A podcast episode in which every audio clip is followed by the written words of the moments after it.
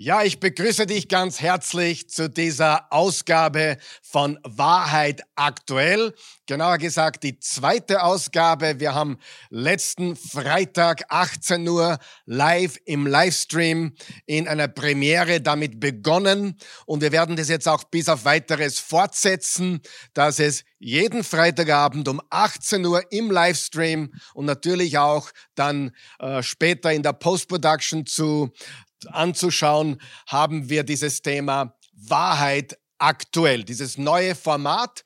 Letzte Woche war Teil 1 von Juden, Christen und das Land Israel. Heute Teil 2 und nächste Woche am Freitag geht's dann mit Teil 3 weiter. Es ist eine Serie, die wir machen zum Thema Israel, zum Thema Juden, zum Thema Palästina und all die Dinge, die gerade jetzt so aktuell geworden sind durch die Ereignisse am 7. Oktober dieses Jahres.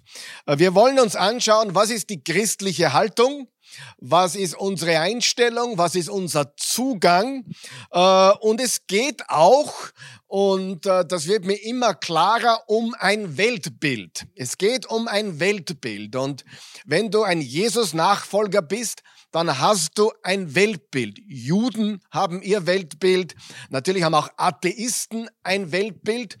Aber unser Weltbild als Christen, als Jesus-Nachfolger, und das sind wir hier, auf diesem Kanal ist die Bibel. Ich habe sie hier liegen. Wenn du mich fragen würdest, Karl Michael, was ist dein Weltbild? Woher beziehst du dein Weltbild? Dann würde ich sagen, mein Weltbild ist äh, verankert in der Person Jesus Christus und äh, dass wir über alles was wir denken, wie wir denken, biblisch denken. Jesus ist unser Zentrum und wir denken biblisch über alles. Das ist unser Anspruch und äh, darauf wollen wir aufbauen. Also unser Weltbild ist verankert in der Person Jesus und in der Bibel. Und wir schauen uns in dieser Serie, die über einige Wochen gehen werden, äh, wird, äh, schauen wir uns an das Thema Juden, Christen und das Land.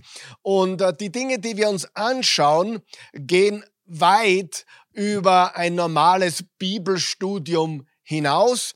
Äh, wir reden über Details, die vielleicht in keinem Bibelstudium jetzt zu finden sind. Wir bringen Hintergrundinformationen und äh, Dinge, die wir als Christen auch wissen sollten, was das ganze Thema Judenchristen und das Land Israel betrifft. Wir haben gesprochen äh, in unserer ersten Episode über das, was Gott, was Jahwe vor 4000 Jahren in etwa zu Abraham gesagt hat, äh, diesen Bund, den er mit Abraham geschlossen hat, den er dann, den Gott dann mit Isaac erneuert und wiederholt hat, also wiederholt und erneuert hat und dann mit Jakob, äh, dessen Name dann zu Israel umgewandelt wurde. Da ging dieser Bund dann weiter. Und darüber haben wir äh, gesprochen. Und wir haben einige Fragen zu beantworten, die möchte ich kurz wiederholen. Äh, welche historischen Ansprüche hat das jüdische Volk auf das Land, äh, wo der Staat Israel jetzt drinnen ist? Gibt es die gibt uns die Bibel Nachweise für ein zukünftiges ethnisches Israel. Welche Rolle sollten die biblischen Texte bei der Formulierung eines christlichen Verständnisses äh, bezüglich des Staates Israel spielen? Sollten Christen heute äh, die Idee einer jüdischen Heimat unterstützen? Wie schauen die Aussichten auf Frieden zwischen Juden und Arabern oder Juden beziehungsweise äh, Arabern beziehungsweise Palästinensern aus? Wie schauen die Aussichten auf Frieden aus? Und welche Verantwortung tragen die Christen angesichts dieses Kampfes, der hier gerade stattfindet? Und ich möchte äh, ein paar Dinge einblenden als Wiederholung, nämlich äh, den ersten entscheidenden Punkt ist die Erwählung Abrahams äh, und des Landes gehen Hand in Hand. Diese Erwählung Abrahams, ein Instrument des erlösenden Wirken Gottes auf dieser Erde zu sein, impliziert weder Überlegenheit oder eine besondere angeborene Begabung, noch eine besonders äh, große Spiritualität oder Geistlichkeit. Vielmehr war die Erwählung Abrahams reine Gnade. Hat also nichts damit zu tun, wie, wie gut oder perfekt war er eh nicht, aber wie gut oder begabt oder wie besonders spirituell dieser Mann gewesen ist oder sei. Es war die Erwählung Abrahams und es war reine Gnade. Und mit dieser Erwählung will Gott von vornherein schon klarstellen, äh, wie Gott erwählt und wie Gott uns erwählt hat, die wir in Jesus Christus sind. Wir sind erwählt in und durch Jesus Christus aus purer Gnade, aus purer Liebe und aufgrund der Treue Gottes.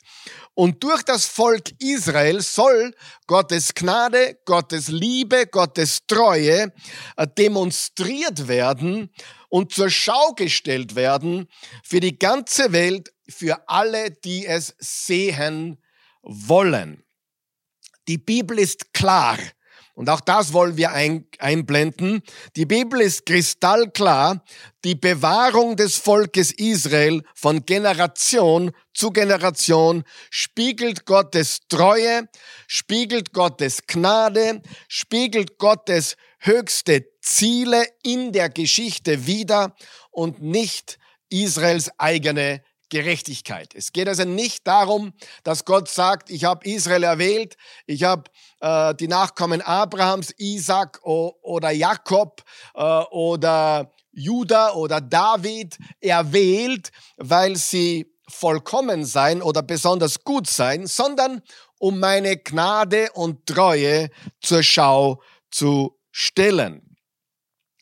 Gott hat sie nie im Stich gelassen. Er hat sie nie im Stich gelassen. Das bezeugen die Juden heute. Denn sein Ruf und seine Ehre unter den Nationen standen und stehen auf dem Spiel. Er hielt sein Wort. Er blieb den Bundesverheißungen treu, trotz des Unglaubens und Versagens. Gottes Bewahrung von Israel dient seiner eigenen Ehre und seinen eigenen Absichten in dieser Welt und ist keine Belohnung für irgendeine eigene menschliche Tugend. Das ist immer noch so. Gottes Bewahrung von Israel, Gottes Erwählung und Gottes Erhaltung von Israel dient seiner eigenen Ehre und seinen eigenen Absichten in dieser Welt und ist keine Belohnung, ist nicht als Belohnung zu sehen für irgendeine eigene menschliche Tugend. Und das ist immer noch so. Wir wissen, dass dieses Konzept, diese Idee, dieser Gedanke der göttlichen Erwählung des jüdischen Volkes dem jüdischen Volk extrem viel gekostet hat. Es hat zu Missverständnissen geführt. Es hat zu Ressentiments geführt und wurde gegen die Nachkommen des biblischen Israels verwendet. Es wurde gegen sie verwendet. Tragischerweise sind heute viele Menschen in der Welt blind dafür, diesen Segen zu erleben. Es ist der Segen Abrahams. Es ist der Segen Isaaks. Es ist der Segen Jakobs. Es ist der Segen Davids. Und es ist schließlich auch der Segen, der durch den Messias, der ein Jude war, zu uns Menschen, zur gesamten Welt gekommen ist. So sehr hat Gott die Welt geliebt, dass er einen eigenen Sohn, den Messias, Jesus, der ein Jude war, in diese Welt gesandt hat, damit jeder, der an ihn glaubt, nicht verloren geht, sondern ewiges Leben hat. Und leider sind so viele Menschen blind dafür und das sind, erkennen nicht, dass Israel ein Schattenbild, ein, ein Beispiel ist, ein ewiges Beispiel ist von der Gnade, der Treue und der Liebe Gottes. Stattdessen haben sie sich gegen die Juden gewandt und sahen in ihnen nur ein Problem, wie es viele Menschen heute tun und getan haben. Oder eine Bedrohung. Sie sehen sie als Bedrohung oder für manche sogar im, im Extremfall ein von Gott verfluchtes Volk, weil sie wurden immer wieder auch von Gott gerichtet, aber sie wurden immer wieder zurückgeführt in die Beziehung zu Gott. Gott hat sie immer wieder zurückgeführt zu sich selbst und auch zu dem Land, wo sie heute äh, sind. Äh, daher wurden Juden als ewige Wanderer zwischen den Nationen, als unerwünschtes und heimatloses Volk betrachtet, als ein Paria-Volk. Paria bedeutet verstoßen, ausgestoßen. Also ein Paria-Volk, ein verstoßenes Volk. So wurden sie betrachtet und behandelt. Und die schmerzliche Geschichte des Antisemitismus, des Judenhasses im Spezifischen, mit seinen Kreuzzügen, Inquisitionen, Disputationen, Pogromen. Ein Pogrom ist, Pogromen sind mit Plünderungen und Gewalttaten verbundene Judenverfolgungen, meist initiiert von staatlichen Stellen. Ja, auch das sehen wir heute ganz deutlich und dem Holocaust. All diese Dinge sind ein düsteres Zeugnis der Tatsache dieses Antisemitismus. Aber wenn die Menschen nur verstehen würden, dass diese Erwählung und diese Erhaltung, die nur durch Gott geschehen konnte, wie durch ein Wunder bis zum heutigen Tag, dass das für sie ein Segen ist, weil das auch die Botschaft des christlichen Glaubens ist, dass wir erwählt und erhalten sind in und durch die Person Jesus. Leider sind sie blind dafür. Besonders seit dem Zweiten Weltkrieg haben viele die Legitimität eines jüdischen Staates im Heiligen Land in Frage gestellt oder sich entschieden dagegen ausgesprochen. Man muss dazu sagen, dass die meisten Gegner des modernen jüdischen Staates, also die, die gegen diesen jüdischen Staat sind, die meisten von ihnen ähm, jeglichen Zusammenhang mit Antisemitismus verneinen. Sie sagen, es hat nichts mit Antisemitismus zu tun. Und obwohl es paradox erscheint, oder erscheinen mag, kommen einige sogar aus der religiösen Rechten innerhalb der jüdischen Gemeinschaft. Aber mit Abstand die größte, lautstärkste und hartnäckigste Herausforderung für Israel, das moralische Existenzrecht, äh, diese Abneigung, diese lautstärkste und hartnäckigste äh, Ablehnung äh, des moralischen Existenzrechtes Israels kam und kommt von arabischen Nationen und insbesondere von Mitgliedern der PLO, der äh, Palestine Liberation Organization oder zu Deutsch der palästinensischen Befreiungsorganisation, wie gesagt, kurz PLO genannt. Da kommt mit Abstand die größte lautstärkste, hartnäckigste äh, Herausforderung und, und, und Abneigung und so weiter gegen das Existenzrecht von Israel. Die PLO wurde gegründet 1964 von der Arabischen Liga oder anders auch die Liga der arabischen Staaten und Ahmad al-Shukeri äh, Ahmad al-Shukiri war der erste Vorsitzende der PLO.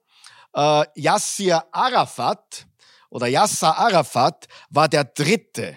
Der dritte und zwar der am längsten, bei Weitem am längsten, nämlich vom 1969 bis 2004. Und aus dieser Richtung aus den arabischen Nationen, der arabischen Liga, der Liga der arabischen Nationen, ähm, Nordafrika hinüber in den mittleren Osten. Das sind die hartnäckigsten und lautstärksten Gegner äh, gegen die moralische oder das moralische Existenzrechts der israelischen Nation.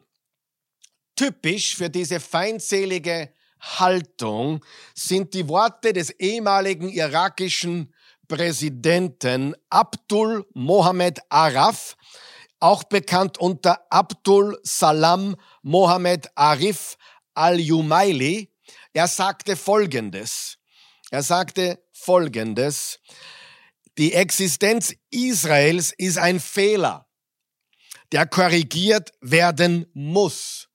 Weiter sagt er, unser Ziel ist klar, Israel von der Landkarte zu tilgen. Wenn ich richtig in Erinnerung habe, ist der, der Mann äh, in den 60er Jahren, also in den 1960er Jahren verstorben. Also bereits vor über 50, vor 50, 55 Jahren sagte er, beinahe 60 Jahre sagte er, die Existenz Israels ist ein Fehler, der korrigiert werden muss. Unser Ziel ist klar, Israel muss von der Landkarte getilgt oder vertilgt werden. Wir sehen also, dass das typisch ist für das Gedankengut dieser arabischen Länder, der arabischen Liga, der PLO, der Palestinian Authority, wie sie heute genannt wird, äh, ganz zu schweigen von der Terrororganisation Hamas, wo es sich um pure Terroristen handelt. Als Reaktion auf ihre Kritiker verweisen Juden auf der ganzen Welt auf bestimmte entscheidende Termine, also Daten bei der Gründung des modernen Staates Israel oder die zur Gründung des Staates Israel im Jahre 48 geführt haben. 1897 tagte der erste Zionisten, Zionistenkongress in Basel in der Schweiz unter der dynamischen Führung des österreichischen Journalisten Theodor Herzl, der heute als Vater des modernen Zionismus bekannt ist. Theodor Herzl, er schrieb ein Jahr zuvor sein Buch Der Judenstaat aus Sorge um die verfolgten und entrechteten Juden der Diaspora hat er das geschrieben, die dringend ein Heimatland brauchten. Herzl war überzeugt, dass Juden eine Nation seien und dass aufgrund von Antisemitismus, gesetzlicher Diskriminierung und gescheiterter Aufnahme von Juden in die Gesellschaft ein jüdischer Staat gegründet werden müsse. Das war Theodor Herzl und äh, ich denke nicht, dass seine Hauptmotivation biblische Verheißungen gewesen sind oder religiös motiviert gewesen sind. Ich habe den Judenstaat noch nicht gelesen, aber ich habe etwas mich informiert über Herzl selbst.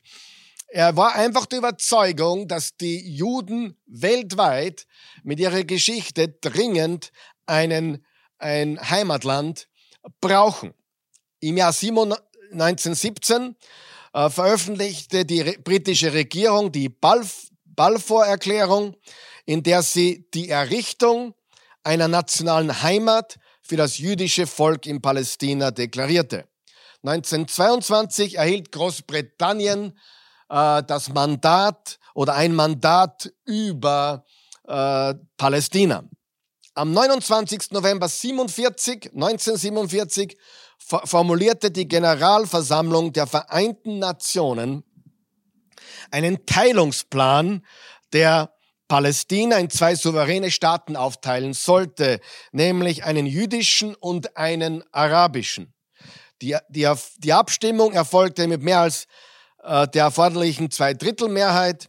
Sechs Monate später, am 14. Mai 1948, wurde der heutige moderne Staat Israel gegründet. Soweit zum Thema Erwählung und Erhaltung. Das ist mein Hauptpunkt jetzt in diesen Ausführungen gewesen, äh, auch schon letztes Mal, aber heute in, im Besonderen. Erwählung und Erhaltung. Es gibt eine klare Erwählung von Gott für den, Pet für den Abraham, den Patriarchen, seinem Sohn Isaac und dessen Sohn Jakob, sprich dann auch Israel genannt.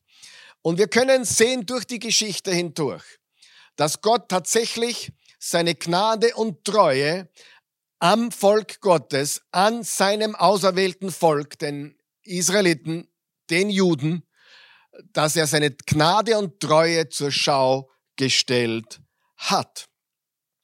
Und das ist ganz, ganz wichtig. Wirklich, ich habe schon erwähnt, ich sage es noch einmal, es gibt viele Menschen, die auf die Frage äh, gib mir einen Beweis für Gott, gib mir einen Beweis für die Bibel, äh, gib mir einen Beweis für diesen Glauben, die ganz einfach antworten, die Juden.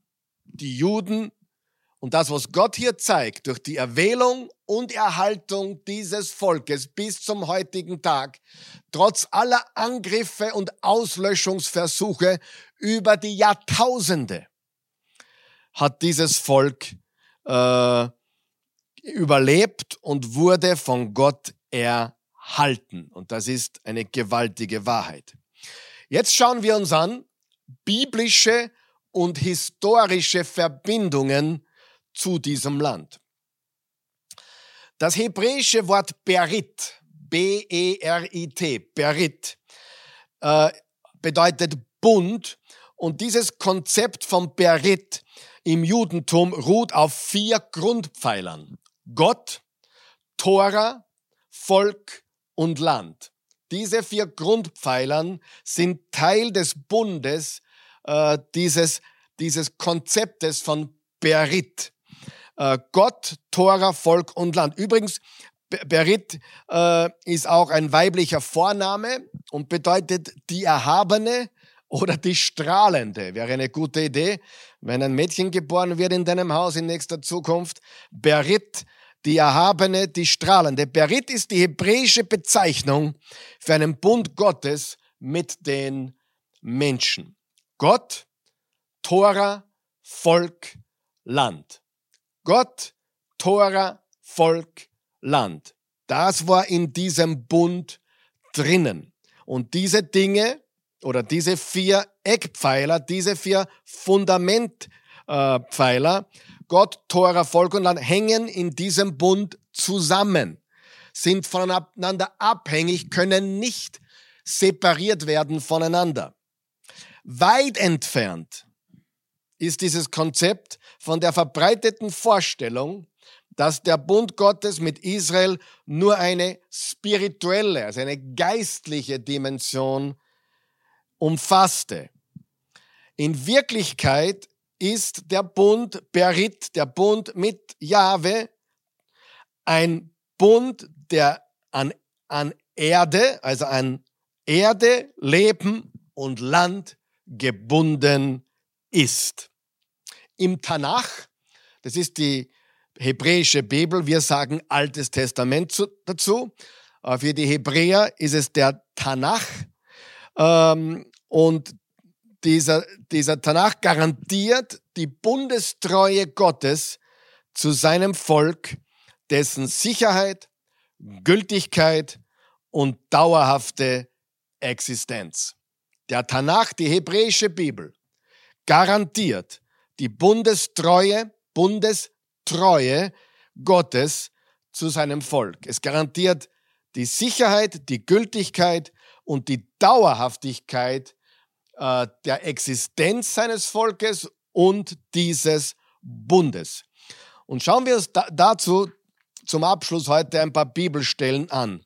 Im zweiten Samuel, im zweiten Samuel 7, im zweiten Samuel 7, Vers 24, da steht, für alle Zeiten hast du dir Israel zu deinem Volk gemacht und du selbst, Jahwe, bist sein Gott geworden. Für alle Zeiten hast du dir Israel zu deinem Volk gemacht und du selbst, Jahwe, bist sein Gott geworden. Jeremia 31, Verse 35 bis 36. So spricht Jahwe, der die Sonne zum Licht für den Tag bestimmte und die Gesetze von Mond und Sternen zum Licht für die Nacht, der das Meer aufwühlt, dass seine Wogen dröhnen. Er heißt Jahwe, der Allmächtige.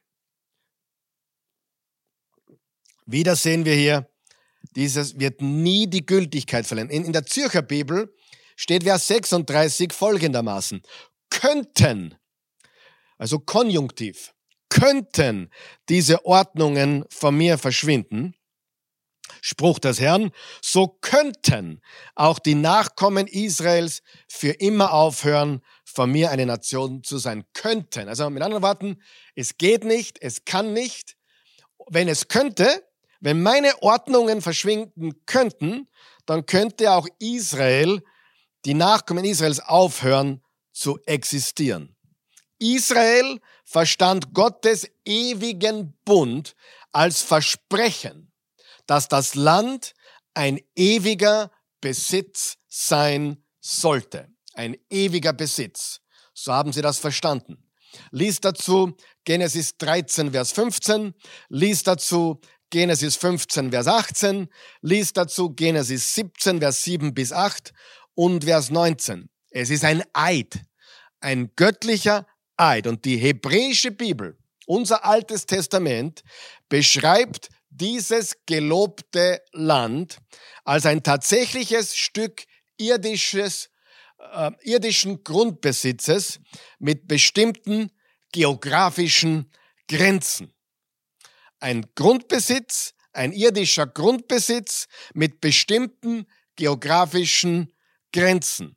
Lies dazu bitte Genesis 15, Verse 18 bis 21. Lies dazu bitte Josua 15, Verse 1 bis 12.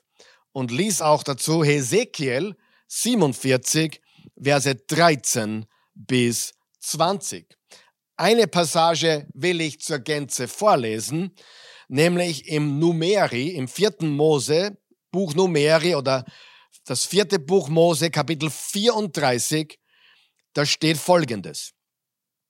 Vers 1 bis 12. Jahwe wies Mose an, den Israeliten zu befehlen, wenn ihr in das Land Kanaan kommt, dann liegt euer Erbbesitz in folgenden Grenzen. Das Land Kanaan, so wurde es auch bei Abraham schon benannt oder äh, genannt oder auch bei Isaac und, und Jakob und den, den zwölf Patriarchen und auch bei Mose. Das Land Kanaan, das gelobte Land war das Land Kanaan, Kanaan und dann liegt euer Erbbesitz in folgenden Grenzen. Im Süden wird euer Land von der Wüste Zinn und dem Gebiet Edom begrenzt. Edom ist dort, wo die Nachkommen Esaus, also der Zwillingsbruder von Jakob, der Zwillingsbruder von Israel, das Gebiet von Esau oder der Edomiter war Edom. Im Süden, also wird es von der Wüste Zin und dem Gebiet von Edom begrenzt, sodass eure Südgrenze im Osten vom Ende des Salzmeeres ausgeht, das, das Tote Meer. Äh, dann soll sie südlich vom Skorpionensteig abbiegen, sich nach Zinn hinüberziehen und bis südlich von Kadesh Barnea weiterlaufen. Dann soll sie weiter über Hazar Ada nach Azmon gehen und von dort bis zum Bach Ägyptens, der zum Mittelmeer hin ausläuft. Eure Westgrenze soll das Küstengebiet des großen Meeres sein. Also das große Meer ist hier das Mittelmeer, das Salzmeer ist das Tote Meer ähm, und so weiter. Ähm, Vers 7, eure Nordgrenze sollt ihr vom großen Meer bis zum Berg Hor ziehen und weiter bis dorthin, wo es nach Hamad geht. In Zadad soll sie enden.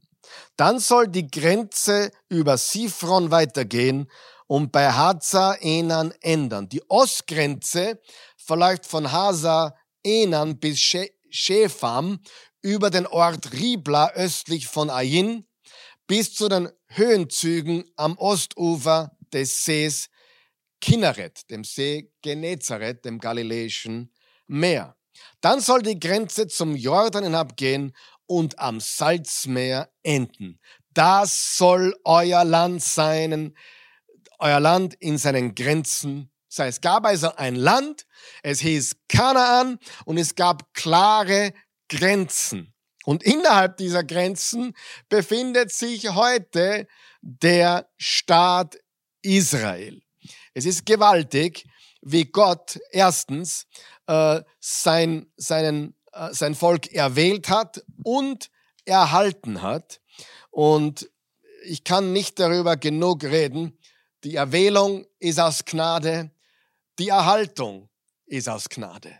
Und Gott will der gesamten Welt, für die, die es sehen wollen, zeigen, meine Gnade, meine Treue wären ewiglich. Und er wird sein Volk nie aufgeben.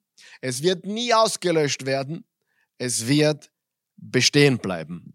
Gottes Gnade ist so wunderbar. Und noch einmal, für die, die wir Jesus folgen, wir wissen das zu schätzen. Warum? Jesus kam aus dieser Linie. Er ist ein Nachkomme Salomos, Davids, Judas, Israels, also Jakobs, Isaaks, Abrams. Er ist ein Nachkomme äh, dieser Linie genau aus dieser Linie. Und wir haben den Juden so viel zu verdanken und wir haben Jesus Christus alles zu verdanken. Und nämlich er ist der Erwähler und der Erhalter. Er kam für die gesamte Welt. Und ich möchte auch anmerken, ich glaube nicht, dass bestimmte Menschen erwählt sind zum Heil, sondern alle, die in Jesus sind, sind erwählt. Wenn du an Jesus glaubst, dann gehörst du zu den Erwählten und er wird dich in Ewigkeit auch erhalten. Er hat dich erwählt, in und durch Christus ein neuer Mensch zu sein und er wird dich erhalten in alle Ewigkeit. Sein, seine Gaben und Berufungen gereuen ihn nicht, wie es im Römer 11, Vers 29 steht. Die Erwählung und die Erhaltung. Und, und jetzt haben wir gesehen, die biblische und historische Verbindung zu diesem Land. Gott hat es versprochen. Es steht in der, im Tenach. Es ist verbunden mit, mit Tora, mit dem Volk und dem Land und Gott. Gott, Tora, Volk und Land. Es ist und garantiert die Bundestreue Gottes und es hat gewisse Grenzen. Und das ist so gewaltig. Und über diese Hintergründe, über diese biblischen und über diese historischen Verbindungen werden wir genau hier nächste Woche live um 18 Uhr Freitag fortsetzen. Verpasse es nicht und sei dabei, wenn wir wieder reden über Israel, über die Juden, die Christen und das Land und was das mit uns zu tun hat in der Zeit, in der wir leben. Verpasst das nicht, wenn wir wieder haben Wahrheit aktuell.